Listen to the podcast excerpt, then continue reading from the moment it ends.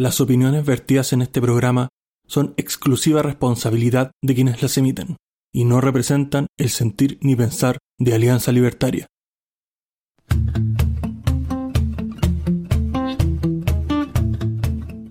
Muy buenas noches, bienvenidos a un nuevo capítulo de Libertad o Muerte, capítulo número 32 de la segunda temporada, con nuestro panel estelar. Y aquí quiero pasar de inmediato al hombre del futuro, nuestro corresponsal Reuters, don Rodrigo Sánchez, perdón, Ricardo Sánchez, le estoy cambiando el nombre. Ricardo Sánchez, ¿cómo estás, Ricardo? Hola, hola chiquillos, buenas noches, buenos días, buenas tardes, la hora que sea desde donde nos estés escuchando, dentro de Chile o más allá de nuestras fronteras. Estamos muy contentos de recibirlos hoy y esperamos que te quedes con nosotros hasta final de este episodio. Muchas gracias Ricardo y sigo con las presentaciones con el señor Rodrigo Salamanca, el hombre de la comuna conflictiva de Puente Alto. ¿Cómo estás, eh, Rodrigo? Mira, bien, eh, Carlos, a pesar de, lo que tú dices, la verdad es que Puente Alto ha sido nuevamente un foco, un foco delictual por parte de los orcos. Eh, y también, hay que decirlo, ¿ah? por parte de la Garra Blanca también, que también dejaron la cagada, los guanos no saben celebrar. Sea como fuere, eh, la verdad que eh, estamos eh, con muchos, muchas buenas noticias en mi, en mi vida personal, así que a pesar de los problemas estamos bien. Perfecto, esa es la idea. Hay que tener una actividad positiva, así que echarle adelante no a Rodrigo. Siguiendo con las presentaciones, el señor que nos aprecia desde el Olimpo, ahí en su nube, don Matías Carmona. ¿Cómo estás, Matías? el Olimpo y la nube, ¿no? Yo estoy bien, ahí fumando, cansado, hasta pega, pero la pega es buena, eh, dignifica y eso es importante. Ahora, eh, no sé, quizás eh, apesumbrado un poco por cómo viene el futuro desde el punto de vista económico, que está, está mala la cosa, pero no sé, un poco consciente también de que nos quedan mínimo tres años y algo de, de diversión. Así que ánimo ahí, tenemos mucho que hablar y despertar más cabeza, pues chiquillos, ánimo con eso. Esa es la idea, por eso estamos acá. Ese, esos tres años y medio de diversión es un humor sádico, ¿eh?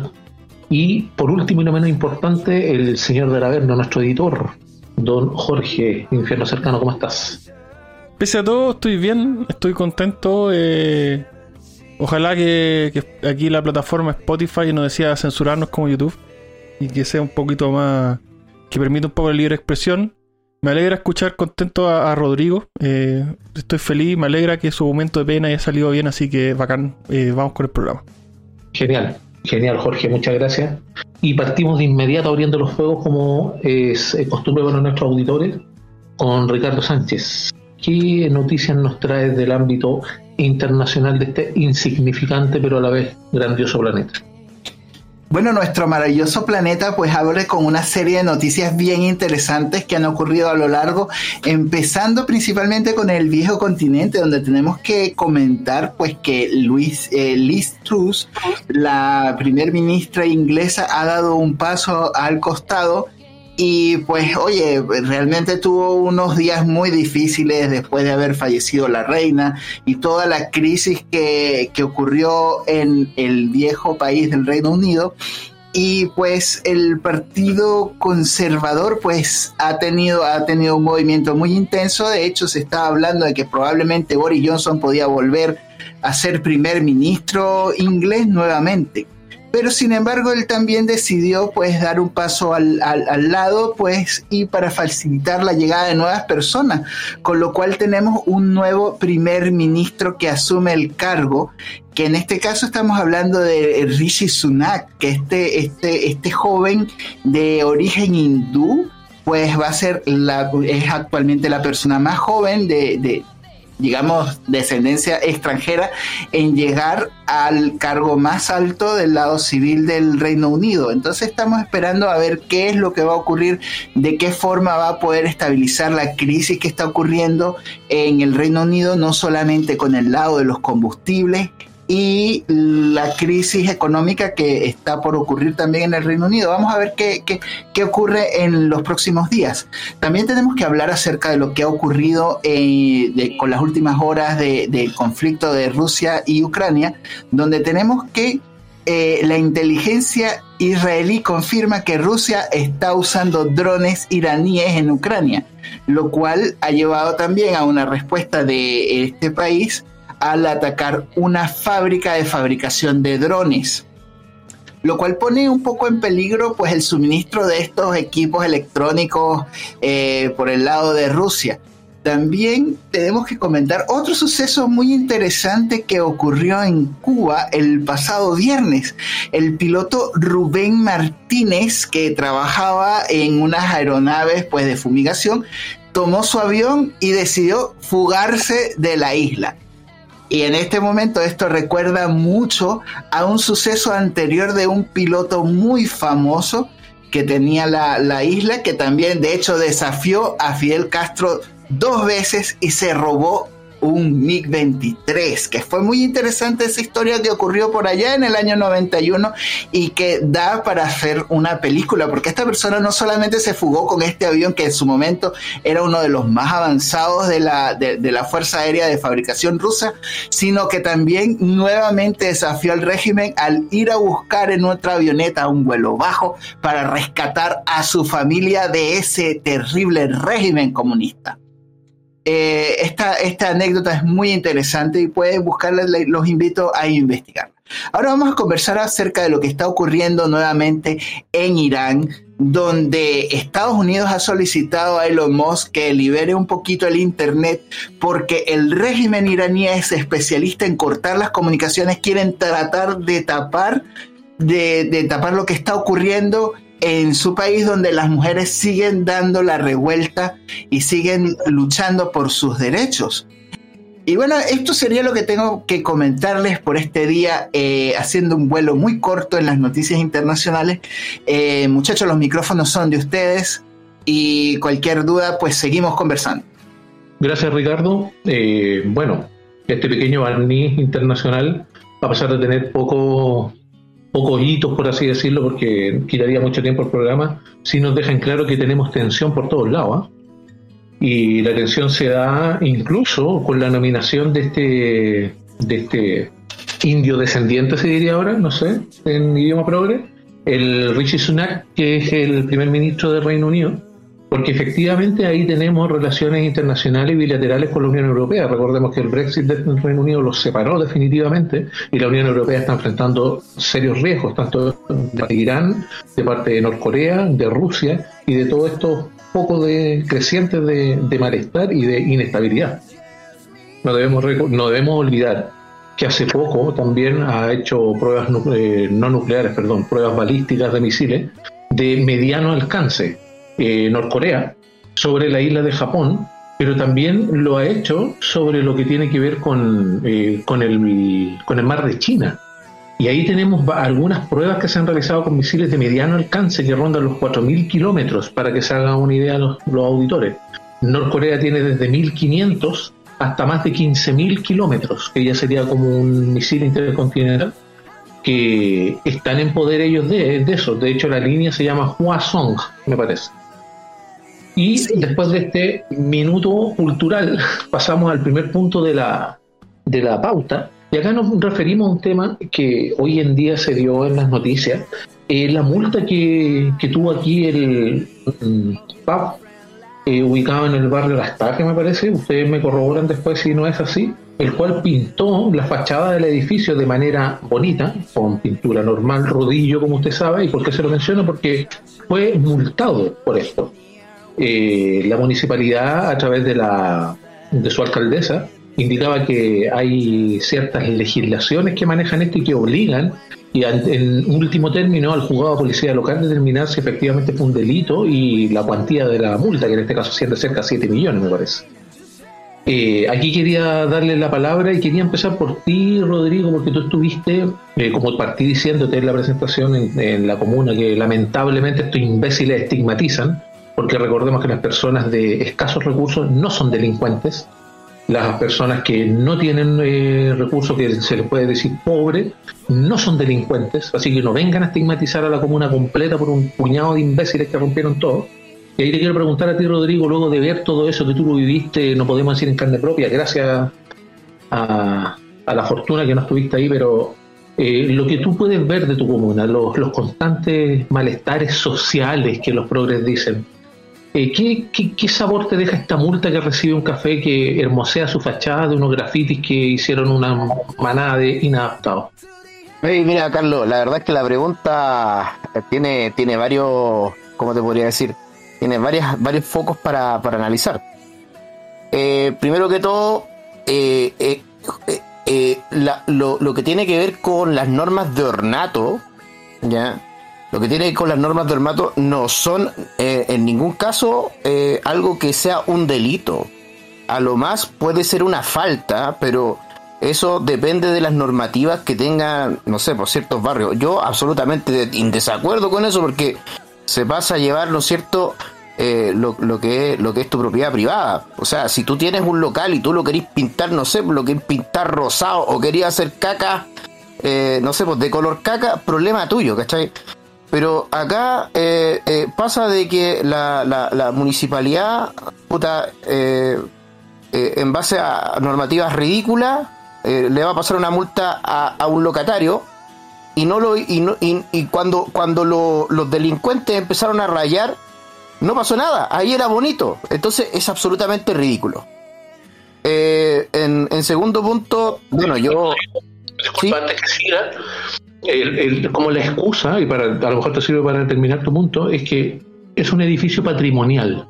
sí Por ende, por ende ca- Sí, es casi como que fuera una cuestión que solo una entidad debe tocarlo, pero en definitiva la persona lo está pintando, no está remodelándolo. Sí, sí, eh, es que mira, eh, lo que pasa, lo que pasa es que en Chile existe una ley que es muy, es muy jodida, que es precisamente la ley eh, de resguardo del patrimonio, no recuerdo bien cómo se llama, eh, eh, donde tú, mira, no sé si, si ustedes han viajado, por ejemplo, a la quinta región. En la quinta región, eh, sobre todo por ahí en eh, Cartagena, hay muchas casas que están, están derrumbadas, están destruidas. Y no están destruidas precisamente porque la gente no tenga dinero para repararlas, sino porque hay una ley, ¿no es cierto?, que protege estas casonas que, que son monumentos prácticamente y tienen que pedir permiso a, a, a bienes nacionales. eh, hay un montón ahí de, instancias que, que hacen bastante engorroso el, el proceso, pero eh, eh, como digo, esto en ningún caso es un delito, esto es más que nada una falta, podría ser.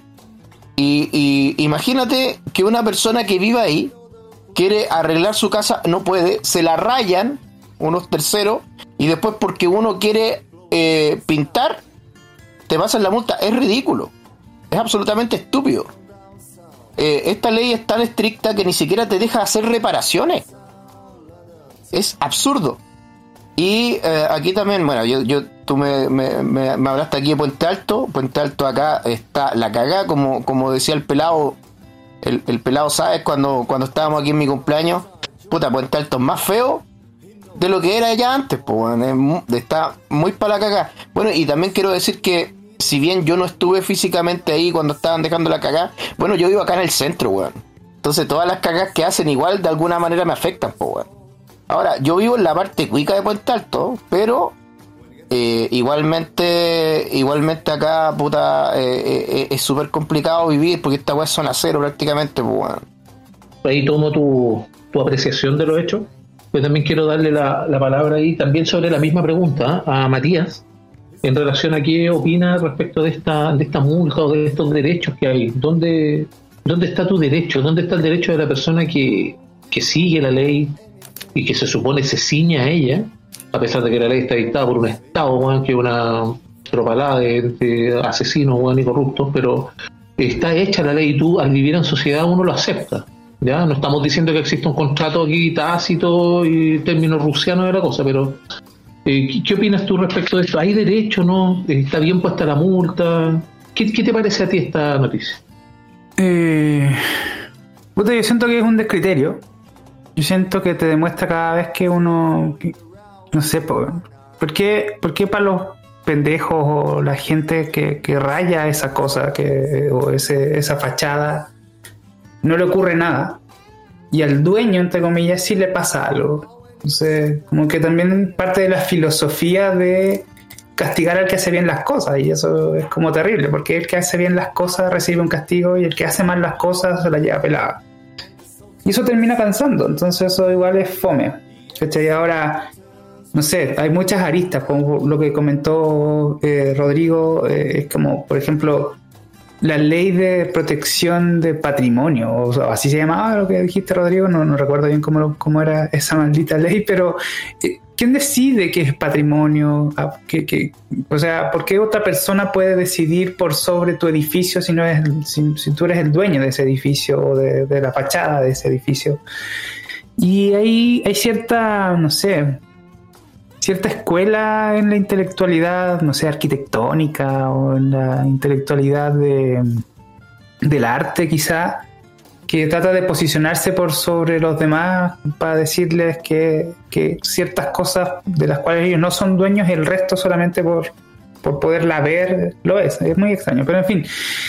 Dicho eso, pucha, eh, es lamentable lo que hicieron. Yo creo que es una cosa que se puede haber eh, solucionado administrativamente con un, poco de voluntad del lado, del lado de la alcaldesa y que yo sé que no estuvo eso hasta que como que el tipo mandó algo y a- los- al, diario y de ahí se, se, se repercutió al resto de la sociedad y, y lo condena. Entonces, es triste que, estas personas a las que les pagamos tanto y que supuestamente salen para, para quizás aliviar un poco la bota del Estado por sobre uno, y uno, que es libertario piensa eso.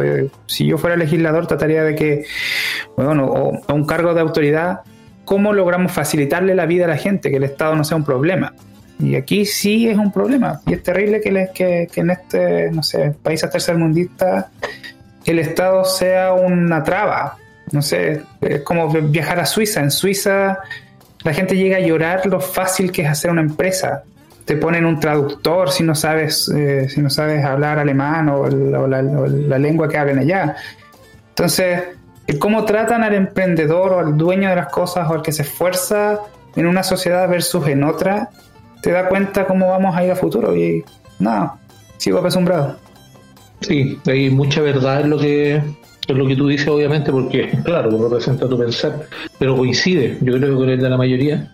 Y acá para nuestros auditores, eh, tenemos que recordar que el patrimonio cultural, según lo que dice el gobierno, que, que tiene un, un ministerio de patrimonio, asumo, es un conjunto determinado de bienes tangibles, intangibles o naturales que forman parte de prácticas sociales a los que se les atribuyen valores a ser transmitidos. Y ojo con esto, luego resignificados de una época a otra o de una generación a la siguiente. Y ahí pasamos, por ejemplo, con lo que decía, con lo que decía Rodrigo, la quinta región es profundamente un voto progresista y ha sido profundamente golpeada por el, por el descriterio de las distintas autoridades que han pasado. Han sido declaradas eh, patrimonios de la humanidad, que en base es lo mismo que la definición que acabo de leer, pero lo, lo dictamina la UNESCO. Y para que no- quienes nos escuchan es lo mismo que las Naciones Unidas, pero para la educación, la ciencia y la cultura. Por eso se llama UNESCO. ¿Ya? Ojo con eso. Y aquí eh, quiero darte la palabra también, Jorge, respecto a qué piensas tú de esto mismo que he ido consultando a todos, en base a todo lo que ya hemos hablado y todas estas definiciones que están entre medio. ¿Qué, te- qué, qué sentido te hace a ti esta noticia? Bueno, aquí lo- mis compañeros aquí queridos la- lo dijeron muy claramente y muy elocuentemente. Es, es sencillamente es estúpida la, la- la situación. Y es una muestra de cómo el exceso de burocracia siempre deja la cagada, ¿cachai? Y, nos lleva a situaciones que carecen de todo sentido. Porque ahora, claro, se, le exige la... Hay que partir del punto, perdón que, que me vaya para acá, pero eh, hay, acá hay un inspector que cursó esa multa, ¿cachai? O sea, hay una persona con un criterio, el- en el- metido en la raja. ¿Cachai? Entonces de repente yo pienso, ¿cómo mierda como persona, como ser humano, no tenemos un puto dedo ni una sombra de, criterio, weón, a la hora de, de aplicar las legislaciones? Porque al final eh, hay humanos de por medio, igual, ¿cachai? Entonces, ¿cómo el criterio humano, cómo el sentido común no va a ser más importante? Yo entiendo que es importante que se cumpla la ley, pero podemos dejar de lado completamente el criterio humano y lógico y razonable y del bien y el mal. Es un punto muy profundo, ¿ah? Sí, bueno, yo, yo diría, sí, es bueno que se cumpla la ley, pero siempre y cuando la ley sea justa. Y aquí tenemos Sí, claramente una ley injusta. Sí, pero es que ahí, ahí tenemos que hacer nosotros definiciones, porque eso de la ley de patrimonio y todo, claro, es un cuerpo legal que se, que se elabora en base al sentido común. Se supone, porque partimos de derechos naturales y otras cosas que emanan y que provienen del, estudio jurídico. Pero la normativa que establece las reglas para que este inspector, pongámosle así, vaya a hacer semejante sandez, haciéndolo así como ciego, así como, sabéis que esto estaba balónico, estaba todo rayado, eh, no hicimos nada, porque también, ojo, esto no se habla, hay, eh, al ser patrimonio, eh, la municipalidad, ¿cómo lo defiende? ¿Por qué no puso a elementos de seguridad ahí para que no fuera rayado? O sea, hay que recuperarlo está mal, pero hacerlo tira está bien, o al menos lo dejamos pasar. ¿Cachai? Y en ese aspecto, eh, para cerrar más o menos ese tema, porque se relaciona un poco con lo que viene más adelante en la pauta, quería preguntarle también a Ricardo.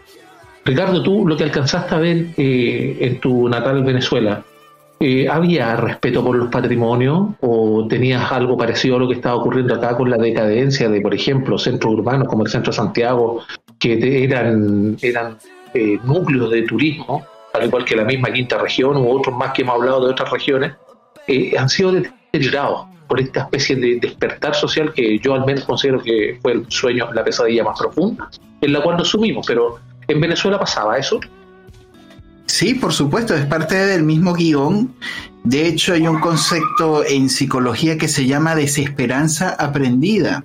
Y desesperanza aprendida aplica cuando tú vas destruyendo todos los espacios públicos y que la gente pues se acostumbra a vivir de la miseria y se acostumbra a a, lo feo, o sea, se acostumbra a que las escaleras mecánicas no sirven, a que la infraestructura se deteriora, en el marco de la lucha de los pobres contra los ricos y de los escuálidos y de los terratenientes y de, y de los grandes oligarcas, pues se, se, marca ese tema de la, de la destrucción y es parte del mismo guion, es parte de la misma receta. Entonces, em, es lamentable que, se use pues el mismo poder del Estado como para mantenerlo feo. Es como lo mismo que pasó con el, con el GAM cuando le borraron sus grafitis horrorosos. La gente salió a llorar de que les borraron los grafitis. No puede ser. O sea, esta gente de verdad que ama lo feo. Sí, y ahí habría que, que hacerles leer un libro que es de Humberto Eco. Ah, tiene dos libros, La historia de la belleza y La historia de la fealdad podrían leerlo, porque efectivamente les ayudaría. Y siguiendo ahí con la pauta, hay un tema que también se relaciona un poco con esto, ¿ah? con esta con esta intención que de repente se ve, y aquí quiero que me vayan ustedes diciendo, eh, te voy a preguntar a ti Rodrigo respecto a, a la censura que vivimos actualmente en el país. Eh, esta, estos, eh, esta censura que se origina para las personas que tal vez buscan hacer un bien o dicen las cosas como debe ser, porque nuestro programa es altamente censurable debido a eso, porque no nos ponemos estos, estos tapabocas, estos bozales progresistas. Eh, ¿Qué piensas tú de la censura? ¿Ha ido en aumento? ¿Se ha mantenido? ¿Es irracional? ¿Qué piensas tú de la censura en nuestro país? Mira, eh, yo no te podría decir si la censura ha, aumentado, porque la verdad yo veo que viene hace rato bastante fuerte. Yo creo que lo más preocupante no es el hecho de que eh, aumente o no aumente la censura. Yo creo que eh, lo que es realmente preocupante es que cada vez está más dentro de la palestra política que la censura, o al menos parte de esta, es algo políticamente correcto. O sea, cada vez estamos más cerca de, leyes, de leyes mordaza. Y yo creo que eso es lo preocupante, más que el aumento de la censura per se, sino que el poder político que está conllevando el hecho de que eh, hay, em, hay, formas de hablar o hay eh, mm, temas de los cuales no se puede hablar. Entonces cuando ya llegamos a eso, no nos tendríamos que preocupar si hay o no un aumento de la censura, sino el poder político para controlarla. Y eso repercute incluso posteriormente al menos eh, con, las mismas personas que lo promueven. Entonces es como dispararse en los pies. Tú como artista, Jorge, ¿qué opinas de la censura? A ver, lo que pasa es que la... Mira, es que primero hay que aclarar algo que yo creo que siempre ensucia esta discusión, que es el tema de qué es lo que es y qué es lo que no es arte, ¿ya? Porque eh, desde cierta perspectiva y, siendo mal pensado, yo puedo decir cualquier cosa que me parezca horrible y decir que es arte y justificarlo porque es arte y decir que si se me censura libertad de expresión. ¿Ya? Entonces, en, en ese sentido, eh, yo creo que es importante, desde varios puntos de vista, primero hablar de cuál es la intención, porque algo que define el arte eh, y de la forma que yo lo entiendo, eh, siempre obviamente mis comentarios son desde mi, mis perspectivas. eh, para mí el arte tiene primero un elemento de intencionalidad de dar un mensaje o de hacer arte, ¿cachai? O sea, el, arte no, no se crea de manera espontánea. O sea, yo como artista tengo la intención de realizar una obra, ya, ya sea un- una pintura, una poesía, una canción, lo que sea. Entonces hay una intención de manifiesta claramente y, que se refleja un poco en, cómo se desarrolla.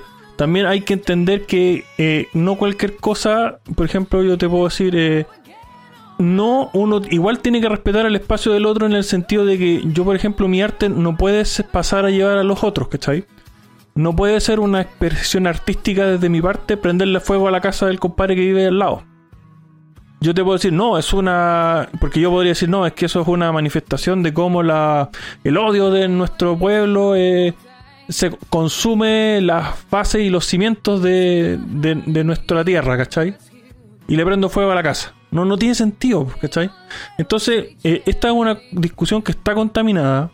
Y está contaminada por gente que, que hace acciones, que realiza actos que van en desmedro de otros y lo justifican mediante el arte. Entonces, cuando hablamos de arte, hay que definir primero si estamos hablando de, de, de- arte de verdad o de una manifestación que se justifica diciendo que es arte. ¿Ya? Entonces hay que partir desde ese... Yo creo que esa es la, la visión que te, que te podría dar. Sí, por eso me interesaba, porque, por ejemplo, nosotros aportamos la del, del ciudadano a pie y todo, y aquí quiero preguntarle también a Matías.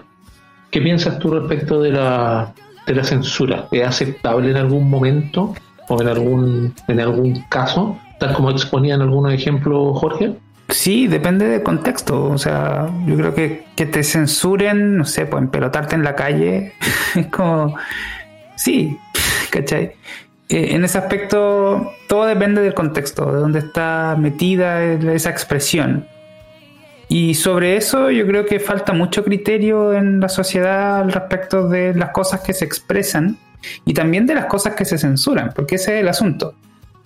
Eh, las cosas que se censuran, eh, cuando son censuradas por el Estado, y ahí es lo complicado, y ahí es donde nos tenemos que oponer como, como libertarios, creo yo, eh, humildemente, es cuando es el Estado el que decide esa censura, es la mente maestra, eh, totalitaria, que maneja la violencia y que nos puede meter a la cárcel si nos censura, o nos puede poner una multa si nos censura, o nos puede, en algunos casos, no sé, matar como censura. Entonces, en ese aspecto, yo creo que es por ahí donde hay que siempre dejar el foco. Y en la parte de la discusión social, de la, de la cultura, del, del, día a día, yo creo que a la larga se, se maneja como, como, a ver, creo que hemos perdido mucho el sentido del humor hasta cierto punto, porque reírse de la, de la, de, de la, de la desgracia es también de cierta manera importante. Entonces, cuando a ti te pasa algo malo y alguien se ríe de eso o te ríe, se ríe contigo de eso, eh, eh, de cierta manera también te alegra y, y al, ¿cómo decirse? Al, cuando, cuando las cosas son, son malas, de cierta manera eh, hay que darle, hay que ver la buena, la, la parte buena para poder avanzar, porque si no después uno se, se- ¿cómo se llama? Se sucumbe y se, y se deprime. Eh, y, y en ese aspecto, no sé, creo que estamos tan polarizados y las opiniones están tan extremizadas, eh, extremadas, que, que como que es complicado de, mm, cuando hay algo que te cae mal, no agarrarlo para poder atacar a tu enemigo. Y yo creo que en ese aspecto quizás todos tenemos que empezar a practicar aquello y no sé, pues, empezar a reírnos de nosotros mismos. Eh, para rellenar y como para redondear, mejor dicho, yo creo que, es muy importante que, que, que tengamos claro de que la, la censura en sí mismo no es mala, porque, porque el contexto es el que nos dice dónde hay que censurarnos. Eh, sobre eso mismo, yo creo que la, discusión más de fondo es decir, que yo puedo expresar eh, eh, al aire libre y gritar, por ejemplo. Sería como el primer mínimo común en el que quizás podríamos buscar y quedar de acuerdo. Por ejemplo, andar gritando soeces o garabatos en la calle, es aceptable en algunos lados y en otros lados parece que no. ¿Qué, qué hay detrás de eso? ¿Cultura? ¿Educación? ¿Hay infierno cercano que añadir algo? Sí, es que quería hacer memoria, porque ustedes saben que la, el pueblo de Chile no tiene memoria. Eh, bueno, eh, tenemos lo que pasó, el episodio de la, de la bandera. Sacada por la parte donde uno desecha lo, lo que no utiliza. En esta perfecta máquina que es el cuerpo humano. ¿Cachai? Eh, yo, a mí si me dicen si yo estoy dispuesto a censurar ese tipo de manifestaciones, sí. Sí, por supuesto que estoy dispuesto a censurarla, condenarla, perseguirla y, todo lo que quieran. Pero hay, hay cosas, es que es el tema. Tú, tú cuando te expresas, tú está bien, tú tienes derecho a expresarte, ¿cachai? Y está bien. Pero que tu expresión no, no haga daño a los demás, ¿cachai? Depende mucho del contexto. Sí, mira, eh, yo ahí tengo un matiz, ¿ya? Yo comparto lo que tú dices, pero, a ver, si es que, no sé, pues hay 10 personas, por darte un ejemplo, y las 10 personas están de acuerdo en hacer ese tipo de cosas, entre ellas yo creo que está súper bien. El problema es cuando tú pasas a llevar a los que no están de acuerdo con eso. Pero, mira, imagínate... Ahí no hay, no hay un matiz, pues ahí se está cumpliendo lo que yo te digo. No, pero por eso, es que mira, si ellos, por ejemplo, es que ahí yo, yo tengo un pequeño, un pequeño del, en qué punto. En el punto de perseguirlo, ¿no? Yo creo que, que sí hay que criticarlo. eh, pero imagínate, pues si hay 10 personas que están de acuerdo con eso y se meten, no sé, pues se meten la bandera por la raja, y entre ellos está bien y se aplauden, bueno, que lo hagan en privado. Pero, pero, Rodrigo, pe- perdóname que te interrumpa acá, pero voy a volver al ejemplo que di delante del, del compadre que le que si le prendo la casa al de al lado porque es una expresión artística, tú me decís que ese weón no hay que perseguirlo. No, pues es que es distinto, pues es justamente lo que estoy diciendo. Eh, Aquí yo estoy hablando de que hay un recinto privado, que lo hagan entre ellos tres y que están de acuerdo, perfecto. En cambio, el ejemplo de que tú le prendís la casa al vecino, le estáis prendiendo la casa al vecino, o sea, estás pasando a llevar la propiedad ajena. Entonces, obviamente que eso es perseguible. De hecho, estos conceptos que ustedes eh, mencionan de la censura, que es bastante interesante, uno se encuentra, por ejemplo, con noticias como, y acá hay distintos grados de censura, por ejemplo, el alcalde Puchuncaví cierra los cuatro accesos de la comuna, diciendo que tiene una delincuencia descontrolada. Y en ese, en, ese caso siempre eh, el tema está en que eh, ¿qué, qué es lo que censuramos y de qué manera se realiza. Porque, por ejemplo, tienen, no sé, censura en la Cámara, siempre hay. Eh, recuerden a Sergio Mico, que ahora tiene, tiene mucho que ver con, la, con la- el apoyo que le está dando la UDI respecto de su, de su gestión, eh, por ser tan, tan valiente tal vez de decir que se le estaba presionando, que era efectivamente lo que nosotros veíamos en, en los días del estallido delictual, o la censura que tienen las personas en su normal vivir, de su libertad. Que a mí lo que más me duele en realidad es como la balacera que ocurrió en Puente Alto, hablando efectivamente en un jardín infantil, donde las educadoras de párvulo, los niños, se tuvieron que refugiar en medio de ráfagas de disparo. Entonces, esta, esta censura, como ustedes dicen, efectivamente se puede dar de acuerdo al contexto, pero siento que ese tipo de censuras a, por ejemplo, los actos que se realizan, censurar a esas personas de cierta manera, es totalmente lícito, pero porque están atendiendo a un concepto que como liberales nosotros seguimos, a rajatablas, debiera ser así al menos. El tema de eh, la libertad de cada persona, la libertad personal y la posibilidad de seguir y conseguir sus propios proyectos, sus proyectos de vida. Y eso como que todas las opiniones que dieron, como que eh, concuerdan en eso. Y ahí te quería preguntar para terminar ese punto, Ricardo, ¿qué piensas tú respecto de la censura? ¿Tuviste oportunidad tal vez de sufrirla anteriormente, algún familiar o algún conocido? Mira, el tema de la censura no solamente la censura, sino la censura previa. O sea, cuánto miedo nos puede dar expresar nuestra opinión y cuando inclusive nosotros mismos nos censuramos para decir cosas que consideramos pueden ofender a los demás. De hecho, este movimiento de la corrección política nos ha llevado a autocensurarnos y, y a tener que tratar de, de camuflajear la verdad directamente porque esa es la otra cosa, que nosotros tenemos que aprender a cómo nos vamos a mover en medio de estos sensores. Eh, que es esta agenda que nos va, nos va imponiendo de qué cosas podemos hablar y qué cosas no podemos hablar. Entonces esto es muy, es muy importante tomarlo en cuenta y, y la libertad de expresión es algo que debe mantenerse y es algo que debe valorarse. Muchas gracias Ricardo y con los, con los cachupines de fondo, ¿no? siempre tan, tan certero y tan oportuno. Tenemos otro punto también y que tiene que ver un poco con esta censura. Oye, eh, perdón que te interrumpa, pero antes de avanzar, ¿a usted no les da la sensación, porque si yo pienso en mi época escolar, eh, porque me, me, gusta siempre acordarme un poco de qué pasaba cuando yo estaba en la escuela versus ahora, eh, yo creo que había menos eh, censura que ahora. O tengo la, la impresión, ¿cachai? Por ejemplo, si tú ves la televisión, por ejemplo, te voy a dar un ejemplo súper ridículo. Hace algunos años, por ejemplo, el, en el 13 se emitió un programa que se llama Acoso, text, acoso Textual. Ahora se llama no sé qué textual. Le cambiaron la palabra acoso porque la palabra acoso es mala.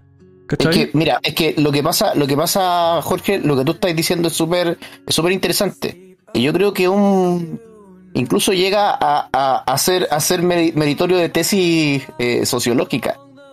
Porque efectivamente nosotros tenemos que pensar que en la antigüedad eh, eran todos muy conservadores y por ende censuraban cosas como el sexo, ¿ya? Y nosotros llegamos a un nivel de, de liberalismo, podríamos decir, ¿no es cierto? En la cual sí podíamos hablar de esas cosas que se conoció como el destape, pero hoy en día como que el progresismo y, y, lo políticamente correcto vuelve a esto, a este conservadurismo social. Y es una cosa muy, muy extraña. Es una cosa muy, muy extraña. Pero también hay que decir que hay cosas que sí se censuraban. O sea, recordemos, por ejemplo, cuando se prohibió, se prohibió a que Iron Maiden llegara acá a Chile porque decían que era una banda satánica, o cuando se prohibió la última tentación de Cristo. O sea, sí, eh, eh, sí ha habido censura, pero específicamente, específicamente en temas relacionados al sexo, hoy en día hay más censura que antes. Eso, eso es extrañísimo. Bueno, ahora dirían que Iron Maiden es machista porque no hay mujeres en la banda. Exactamente. O el vocalista maneja su propio avión. Debería ser una mujer. Claro que, que, patriarcal de su parte. Sí. Y eh, también lo, lo, que iba a decir, que se relaciona un poco con la censura, la imposibilidad de moverse, la imposibilidad de ocupar una pista, una vía. Las protestas de no más tag. ¿Esa protesta es legítima? ¿Estamos de acuerdo con eso?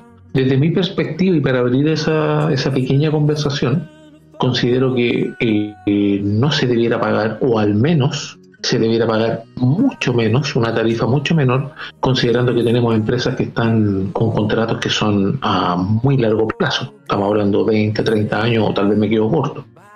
Y estas personas de Nomastar están eh, reclamando por eh, la, el, el gran eh, monto de interés que, que juntan estas deudas. Son sí. montos altísimos en los cuales puedo venir y ahí te voy a dar la palabra a Rodrigo para que puedas dar eh, tu opinión respecto a esto, porque yo, por ejemplo, tengo vehículos, los que tienen vehículos deben estar eh, claros de que muchas veces eh, una persona caminando pasa mucho más rápido que nosotros cuando hay un taco en una carretera. Estoy hablando por motivos netamente de pasar por una salida hacia la caletera, porque las concesionarias, eh, lamentablemente, me parece que hicieran esfuerzos por hacer las caleteras lo más desagradables posible y lo más congestionables posible. Y eso muchas veces causa taco solo por la salida, las personas que nos escuchan, la salida a la Pintana, Gabriela, Puente Alto, por el acceso sur, lo que tiene que ver con Américo Vespucio, el, el, el anillo de Américo Vespucio completo, para qué vamos a decir las personas que nos escuchan de Renca, Pudahuel, es un, eh, una, un maldito malabar llegar a la casa con tacos interminables y yo sé que se me escapan muchos más en salida, salida a Punta Arena, acá cerca de la Florida, eh, atravesar una persona de las Condes a la Reina es un, un parto. Entonces, ahí, Rodrigo, ¿qué piensas tú de estas protestas? ¿Es efectivo? ¿Está bien que se cobre? ¿Está mal? ¿Qué, qué piensas tú de esto? Mira, primero que todo, nosotros tenemos que entender una cosa el hecho de que exista una protesta por no más TAC es absolutamente legítimo. Total y absolutamente legítimo. Pero el problema no es el, la protesta per se, sino que aquí se desprenden dos grandes visiones. Voy a generalizar, ojo. Hay una visión que es eh, estatista, nacionalista, bastante, bastante socialista, que lo que quiere realmente es que eh, las carreteras y la autopista sean públicas. Lo cual es ridículo porque nosotros vemos al otro lado de la cordillera cómo tienen las carreteras, pues pal, pal pico. Van a disculpar la palabra.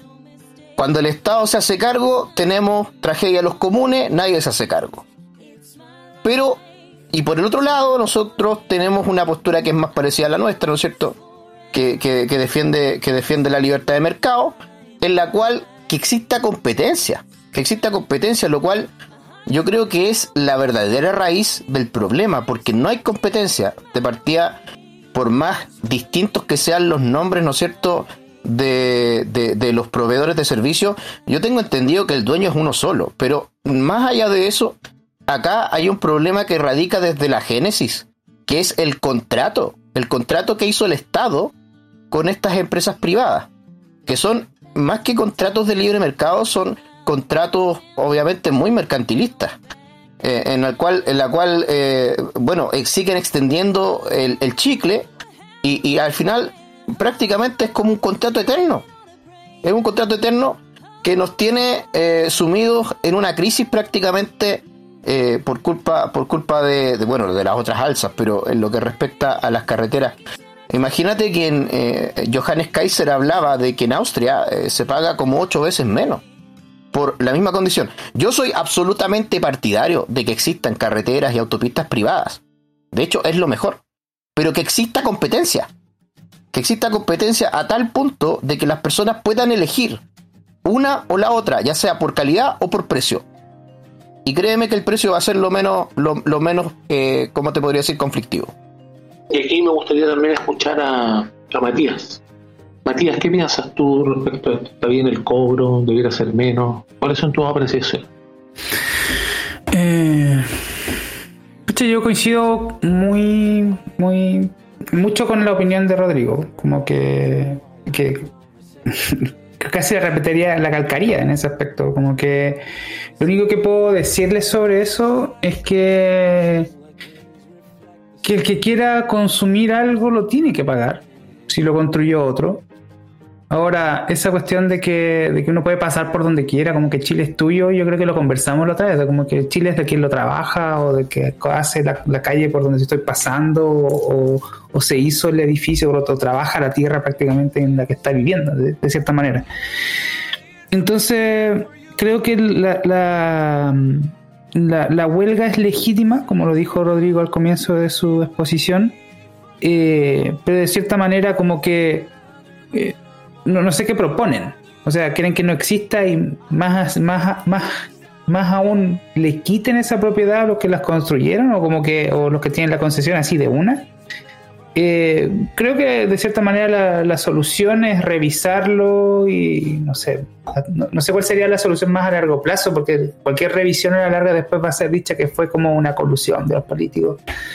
Entonces, me gustaría más saber qué opinan, y no la tengo, por eso les pregunto, una solución a largo plazo de eso, o sea, que se corte el, el, el, el contrato con, con, con, la, con, los que licitaron la, la autopista. Eh, sí, mira, o, Mati, una y cosita. Si se hace, lo van a hacer los políticos, y insisto, Eh, una- el péndulo sigue para todos lados. Sí, una Mira, cosa ahí, Mati, eh, con lo que respecta a cortar el contrato. El problema de cortar los contratos, así como están hechos, es que tendríamos que pagarle nosotros como contribuyentes, tendríamos que pagarle indemnizaciones al dueño, al dueño de la, empresa o a la empresa. Eh, eh, es súper complicado y esto, como digo, es un problema que viene desde la génesis.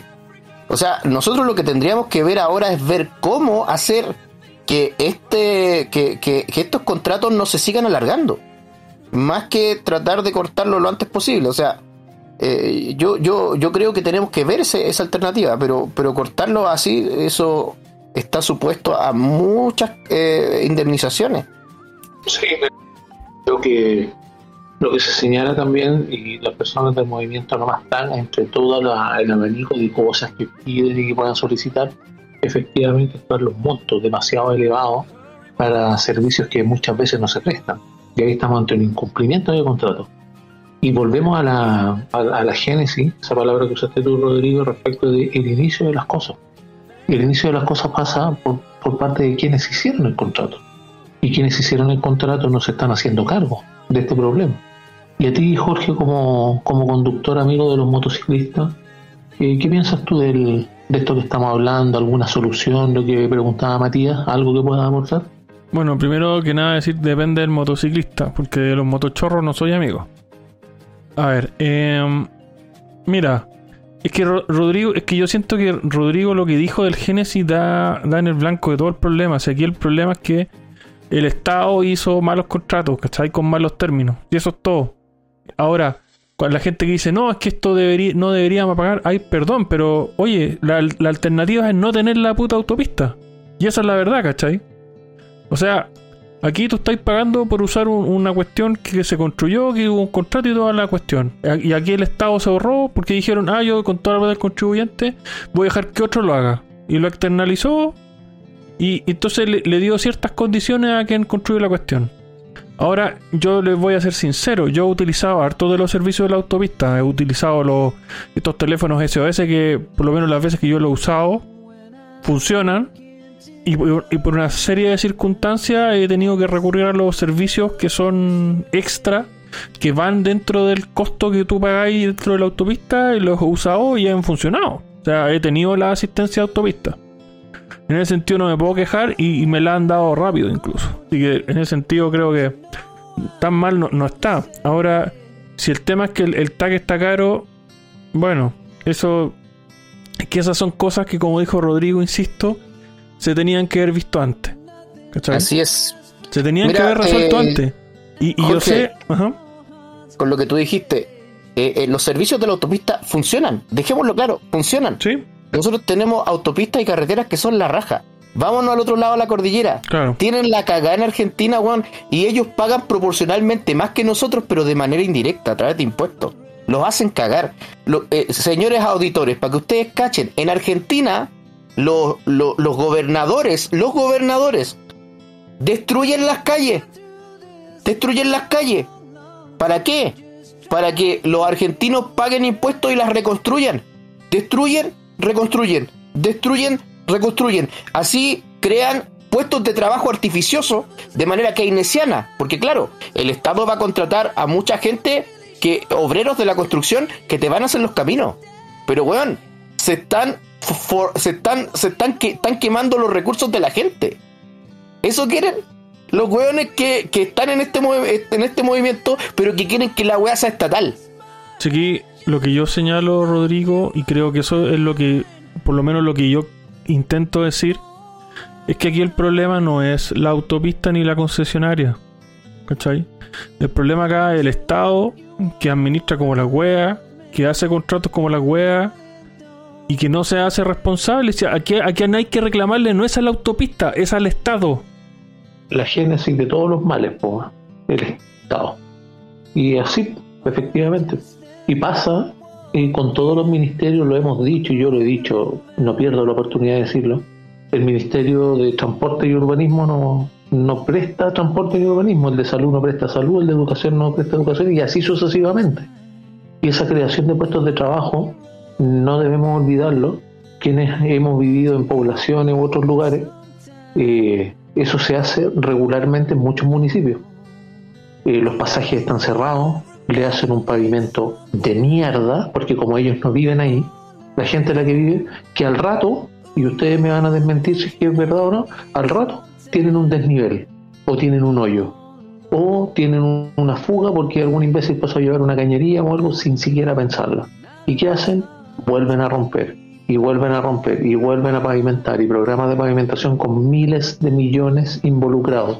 Es una danza de millones, pero infinita, que no se termina. ¿Por qué? Por la mala administración del Estado, efectivamente. Porque tal como decía Jorge, en el caso de la autopista, eh, debieran haber mayores. Una, los contratos sí debieran ser, yo al menos lo haría más corto, al- aludiendo un poco a lo que pedía Matías, de qué es lo que se podría hacer. Por ejemplo, en el caso de invocar un incumplimiento de contrato por un mal servicio de una, de una autopista que tiene que ver con, el cumplimiento de los contratos, eh, imponer alguna sanción o algo, en el caso de volver a renegociar al término de un contrato y renegociar uno nuevo, que fuera más corto, que fuera con cláusulas ya más dedicadas a lo que es el servicio per se, a mejorar los problemas que históricamente se han, se han visto. Y tal vez así se debiera mejorar. Pero para eso se requiere un ente que lo fiscalice. Y es el Estado, como se dice. Lamentablemente somos majaderos en eso, pero es la génesis. Es de donde nace todos los problemas, en este caso, de mala administración. Porque, estimado auditor, sea sincero con usted mismo, escúchese, piense, eh, el dinero, ¿dónde está mejor eh, empleado? ¿En sus manos o en las manos de otra persona que se supone que tiene la divina providencia y lo va a hacer todo mejor? Porque esa persona tiene que pagarle, no está gratis, por si acaso. Y hablando de los políticos, y para hacer un punto acá, de lo, una pasada rápida y te pregunto a ti, Mati, que habías puesto el tema sobre la mesa, lo de Carol Cariola, para pasar a, de tema. y llega a la, a la presidencia de la Cámara, no llega, ¿qué pasa con todas estas pugnas, esta teleserie que estamos viviendo de eso? ¿Qué piensas tú? Yo tengo sentimientos encontrados y por eso también lo puse en la pauta para un poco saber qué opinan ustedes. Voy a decirle que en qué sentido tengo sentimientos encontrados. Creo que y aquí coincido con, con, no sé, yo por ejemplo antes de, este programa vemos el, vi el sin filtro, ¿cachai? Como que estaban hablando de eso y había gente, políticos del PDG específicamente, que, y ahí es donde está el tema. Eh, supuestamente el PDG había hecho una, una alianza con la izquierda para turnarse los presidentes de las cámaras en ese aspecto. Entonces, eh, eh, el PDG estaría incumpliendo al parecer su pacto si es que Cariola no, le dan el voto a Cariola. Entonces, sobre eso mismo, eh, em, como digo, tengo sentimientos encontrados porque lo que me molesta es que, no sé, pues, por ejemplo, que Carol Cariola, que es la, no sé, pues, la, una de las principales voceras del rechazo, que perdió rotundamente las elecciones eh, hace poquito, en septiembre, sea como promovida a presidenta de la Cámara de Diputados, es como, weón, ¿qué le pasa a la gente? Como, como, ¿qué, clase de, planeta vivimos en el que una persona que perdió, entre comillas, sale premiada? es como, no sé, en fin. Pero fuera de eso, también hay una parte que al respecto, no sé, pues yo soy libertario y creo que una parte esencial de la civilidad es la, protección de los derechos, que es el derecho a la vida, a la libertad y la propiedad. Pero tan importante como esa es el respeto a los contratos. Cuando uno se compromete a algo y pone la palabra por sobre eso, eh, tiene que cumplirla. Por más que esto sea política. Y yo creo que como libertarios, y esta es mi opinión personal, eh, estamos en contra de los políticos no necesariamente porque hacer política sea malo, sino que porque los políticos hacen o, la ensucian de cierta manera sin ser caballeros, sin respetar los contratos, sin respetar sus palabras, porque lo más importante es el poder. Entonces, ahí mi corazón está un poco dividido por lo mismo, como les comenté, pero mi balanza se equipara hacia un lado y me gustaría saber su opinión antes de quizás decirle la mía. Voy a, déjenme hacer un comentario polémico para que me critiquen. dale. Estoy con Cariola, hay que cumplir los acuerdos. Bueno, tienes razón, hay que cumplir los acuerdos, pero sería igual que, o bueno, yo lo veo al menos muy parecido al, ejemplo que se dio del inspector que le pasó la multa porque le había visto la fachada. Es decir, cegarse en un punto del, de la vida de ese proceso. Y en este caso yo estoy totalmente en desacuerdo, pero básicamente con el, contexto que dio Matías en relación al, a la manera en la cual eh, es un carrusel de políticos en los cuales se dice ya, te toca a ti, ahora a ti, ni siquiera una silla musical, porque no hay handicap. Es decir, el compadre sabe que se va a sentar en una ronda de hueones interminable con una silla al medio. Ya, tú te paras, te toca a ti, después el otro, y eso, sinceramente, a mi parecer, eh, encuentro que está mal. Sí está bien cumplir con los acuerdos, pero, oye, haz acuerdo con tu plata, no con la mía. Ahí, Rodrigo, ¿tú qué tienes que, pensar de acuerdo a lo que decía eh, María? Eh, yo la verdad, yo la verdad tengo, tengo una visión un poco distinta. ¿eh? A ver, primero que todo, tenemos que, tenemos que entender por qué esto es así. Obviamente el PDG es partido nuevo, con diputados electos, querían obviamente tener directiva en, en, en algunas mesas de conversación, ¿ya? en algunas, se llaman comisiones, sí, comisiones. Bueno, el caso es que eh, esto no fue solamente un acuerdo entre el PDG y, el Partido Comunista, hubieron más partidos implicados, principalmente de, de- de- del socialismo democrático y del Frente Amplio. Y claramente lo que hizo el PDG fue negociar, creo que también habían algunos partidos de, de Chile Vamos, pero el caso, y de hecho por eso también se pelearon después con, lo- con los republicanos, pero eso pasó hace mucho rato, precisamente para presidir ciertas comisiones. Ahora, eh, el problema es el siguiente, el problema es el si- siguiente, que la- la- los votantes, los votantes del, del- del Partido de la Gente, en mayoría eh, votaron por el rechazo. Y Carol Cariola, Carol Cariola fue la gran vocera del apruebo. Entonces, eh, eh, es prácticamente, aquí se suceden dos problemas desde ese punto de vista. El primero, que eh, ella siendo la vocera del apruebo, va a quedar como presidenta de la Cámara. Y segundo, ¿dónde está el- la contra, el, dónde está la contrapartida, como decimos los contadores? ¿Dónde está la contrapartida para con el para con el ejecutivo? O sea, vaya a estar con una mina que es prácticamente eh, un- una, una cucaracha eh, del, del ejecutivo en el parlamento, en, la cámara, en la cámara chica. O sea, es, es como, es como que le quita contrapeso también, pues, ¿cachai? Ese es el problema. Eh, yo entiendo que los acuerdos hay que, hay que, hay que cumplirlos, pero aquí estamos hablando de políticos. Yo, yo creo que los acuerdos hay que cumplirlos, pero con los votantes. Pero oye, y en ese sentido no es una oportunidad. Porque aquí tenéis la oportunidad de poner a esta tipa. Y igual ella no es que ella, porque automáticamente pone algo en tabla, se aprueba. No, ¿Cachai? claramente. po. Entonces, Sí, el- el- el- el- por la, cámara, la cámara también tiene sus propios contrapesos. pero yo, yo, claro, lo, yo lo veo como una oportunidad para mostrar la incapacidad que tienen estos buenos de, de- de liderazgo y de llevar adelante una, una presidencia y una cámara para dejarla en evidencia, ¿cachai?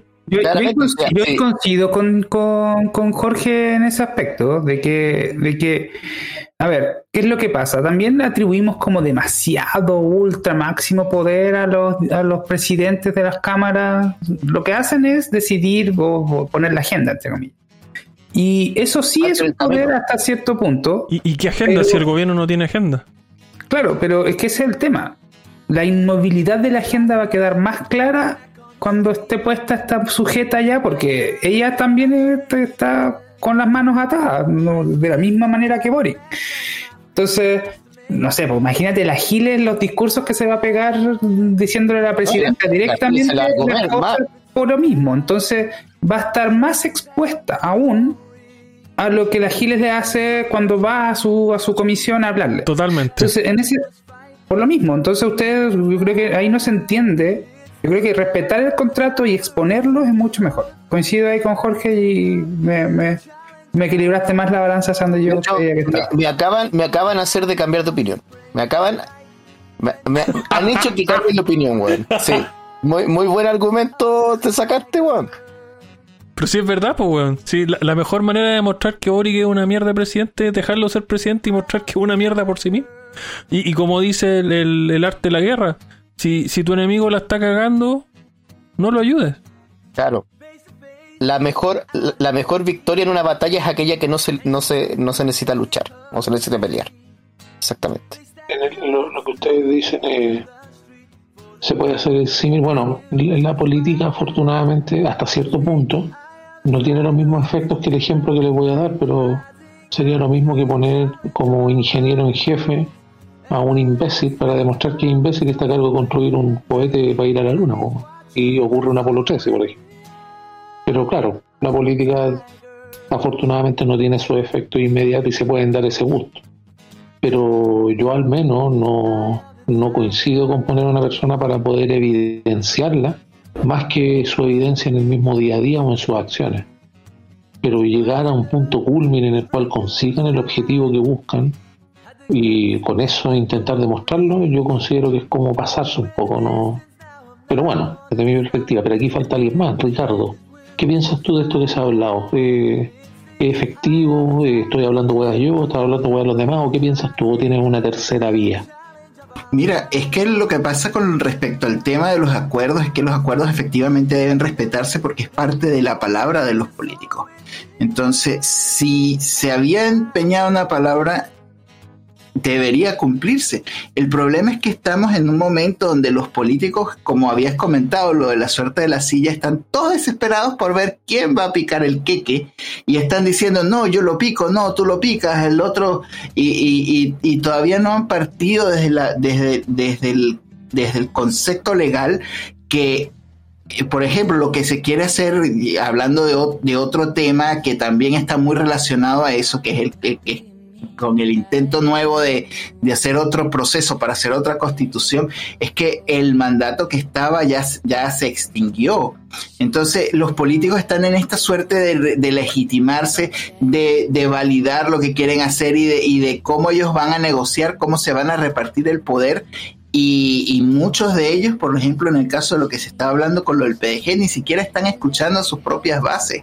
Entonces, ¿Qué, es lo que puede ocurrir? En algún momento las personas podrían empezar a enojarse y empezar nuevamente un proceso de desbandada de los partidos políticos, porque a la final toda esta suerte de gente que está viviendo de, nuestros impuestos, la base que tienen de adherentes es, es una base relativamente pequeña. Entonces ellos tienen que tener cuidado con cómo, cómo cuidan a, su militancia y cómo están escuchando a a las personas que hacen vida dentro de los propios movimientos políticos, más allá de dejar eh, este, este personalismo o este caudillismo donde ellos buscan pues simplemente cuidar sus parcelas de poder. Es muy peligroso lo que está ocurriendo y mucha gente no, no lo está viendo. E, esta sería mi, mi, opinión al respecto. En, política y sobre todo cuando hay, hay de cierta manera un, una necesidad por ciertas facciones de destruir la institucionalidad que mal que mal y le gusta que le guste, trajo progreso al país. Y lamentablemente la desigualdad va a existir siempre. El problema yo pienso que tal vez son los enfoques. Por lo mismo que digo de la desigualdad. El enfoque no debiera ser la desigualdad. El enfoque debiera ser la pobreza debiéramos odiar la pobreza, y con esto no nos referimos a las personas, sino que a la condición, es decir, tratar de eliminarla, tratar de generar las condiciones para que las personas puedan obtener los mismos resultados. No sé, ¿iba a decir algo, Jorge? Sí, y, en base a lo que estás diciendo, en ese sentido, si hay una cuestión de, perspectiva, ¿no sería entonces mejor como posiciona a esta gente estar viendo cuál es la mejor manera de sacarle el mejor provecho a la situación más allá de simplemente oponerse y dar jugo ¿no? O sea, es que mirándolo como táctica, sí, puede ser, las tácticas son infinitas. Eh, siempre va a haber una. Porque entendamos que la, la, presidencia de la Cámara de Diputados no es una cuestión omnipotente, poderosa que puede destruir al Estado. Que ojalá lo, lo hiciera, porque estoy chato del Estado, pero. Sí, Sí, o sea, en, esta, en estas circunstancias claramente no. Pero un grupo organizado siempre se va a imponer sobre una mayoría que no es organizada. Entonces dar la, dar la instancia, y esto no es ponerse dramático, ¿eh? ojo, es solamente una cuestión de, conceptos, de vista. El, el tema del, de lo que tiene que ver si, por ejemplo, esta tipa eh, ocupa la presidencia, que no tiene mucho peso, que sí, que no, en definitiva, es para poder eh, colmar los espacios que están faltando de institucionalidad y que en este caso forman parte, por ejemplo, para darse un gustito o le va a permitir darse un gustito de imponer la agenda, como bien se decía, en la cual ellos ponen los puntos que se van a tratar, tal vez o las tablas que llaman ellos, poner en tabla un tema. Claro, lo que pasa es que, eh, perdón, eh, pasa que te lo digo porque dejarla en esa exposición igual le pone límite a las cosas que va a poder hacer que antes hacía, que ahora al estar expuesta no va a poder hacer igual. Ah, sí, sí, lo, puedes, lo puedes dejar y en ese aspecto se puede dirigir más o menos lo que tú dices de dejarlo en evidencia, efectivamente. Pero también está la posibilidad de generar mayores problemas. Y eso tiene que ver mucho con el, con el sentido ideológico que se tenga, porque aunque no lo queramos, y a mí me pesa mucho, pero aunque no lo queramos, si la persona llega a un lugar de decisión o de administración clave, pueden hacer mucho daño. Y eso puede ocurrir también con esta convicción que es muy válida, que se dice de dejarlo en evidencia por sus propios actos. Efectivamente, por sus actos los conoceréis, como se dice. Y eso es verdad, es verdad. Pero de, de ahí a, a, por lo menos darle más profundidad a un tema que para mí no lo tiene, a lo mejor coincido con ustedes, no lo tiene. Eh, coincido que forma parte también de las perspectivas de las tácticas que se tengan que usar. Eh, en, el actual estado de las cosas, yo soy más de la táctica de, ir, eh, de ir eliminando conceptos negativos para lo que nosotros buscamos. Eso muchas veces tiene que ver con, hipotecar ciertos valores que uno tiene y en los cuales cree. Pero lamentablemente así, porque para salir del hoyo, o cuando estás a punto de perder la vida, por ejemplo, cuando estás en una situación de pérdida de vida, tu reflejo y tu hipotálamo es el que manda, Y bueno, diferencias de opiniones. Y de acuerdo con el tiempo que tenemos, que se nos ha ido en estos temas, y nuevamente dejamos afuera lo que es el transhumanismo, muy a pesar de, del Mati. Pero yo creo que el próximo programa lo podríamos hacer o algún otro que tengamos especial eh, para ya que lo tuvimos un pequeño problema ahí para que no nos vayan a censurar un problema de censura con YouTube por dar nuestra opinión y porque otras personas que no les parece la opinión eh, denuncian y efectivamente es para hacer un mal ahí tenemos un ejemplo de un imbécil que puede hacer una denuncia y puede generar un daño tremendo sin siquiera saberlo. Y yo me refiero con daño tremendo, obviamente, al esfuerzo que se ponen en estos programas. Ustedes, estimados auditores, si están a la escucha, nosotros vamos a hacer tal vez un programa de transhumanismo, es un tema muy interesante, álgido también, pero muy interesante, que tiene que ver eh, el transhumanismo, por si acaso no es un término progre al mencionar trans, porque siempre suena así ahora, sino que se refiere a un movimiento que es bastante antiguo, bastante antiguo, que considera la, inserción de elementos tecnológicos o maquinaria en el ser humano y poder mejorarlo con eso. Eso es básico, básicamente eso. Yo creo que el otro programa podríamos hablar y quiero empezar a darles el tiempo para que puedan cerrar eh, este episodio que estuvo bastante interesante. Y te quiero dar la palabra a ti, Rodrigo. Tus palabras finales de cierre, por favor. Bueno, eh, la verdad agradecer. Hoy día eh, llegué bastante cansado del trabajo. La verdad eh, eh, esta semana mm, eh, me he despertado bastante temprano, como a las 5 de la mañana, y me ha tocado estar en terreno, así que ando, ando cansado, pero, pero contento porque ahí afortunadamente este, es un reinicio de, todas las cosas, todo vuelve a su, a su centro. Quiero decir también que estamos planeando hacer un programa especial, vamos a conversarlo también en la interna, pero para, para que sepan la posibilidad, ¿no es cierto?, de hacer un programa especial sobre la reforma tributaria a detalle. Vamos a traer ahí a, mi estimado socio experto, obviamente, en la parte tributaria que ya le, tomó el gustito, estuvimos conversando con el oso. Así que eh, si es que se puede dar, invitarlo a que lo escuchen porque realmente va a ser un, programa en detalle sobre lo nefasta que es la reforma tributaria. Y, y nada, fuerte saludo a todos. Gracias, Rodrigo. Y efectivamente, eso es como una prueba, estimados auditores, para que ustedes se den cuenta de los esfuerzos que estamos haciendo por tener más contenido para ustedes y de mejor calidad. Y quiero darle la oportunidad al señor Ricardo Sánchez, por favor, sus palabras finales. Bueno muchachos, estoy muy agradecido de que nos hayan acompañado a este punto del programa. Eh, recordarles pues que tenemos que seguir cuidando nuestras finanzas, tenemos que mantenernos activos, pues adquirir nuevos conocimientos porque siempre estamos en un momento de cambio y este cambio implica que tenemos que estar mejor preparados para afrontar los retos que vienen hacia el futuro próximo. Entonces ese sería siempre mi consejo, pues no se sobreendeuden, cuiden sus finanzas y bueno, nos vemos en un próximo programa. Muchas, muchas gracias. Muchas gracias Ricardo por tus palabras. Y ahora paso al señor Matías Carmona. No, pues cabros, buena conversa como siempre, eh, muy entretenido, yo creo que le dimos al tiempo y a la pauta, así que estoy feliz con eso.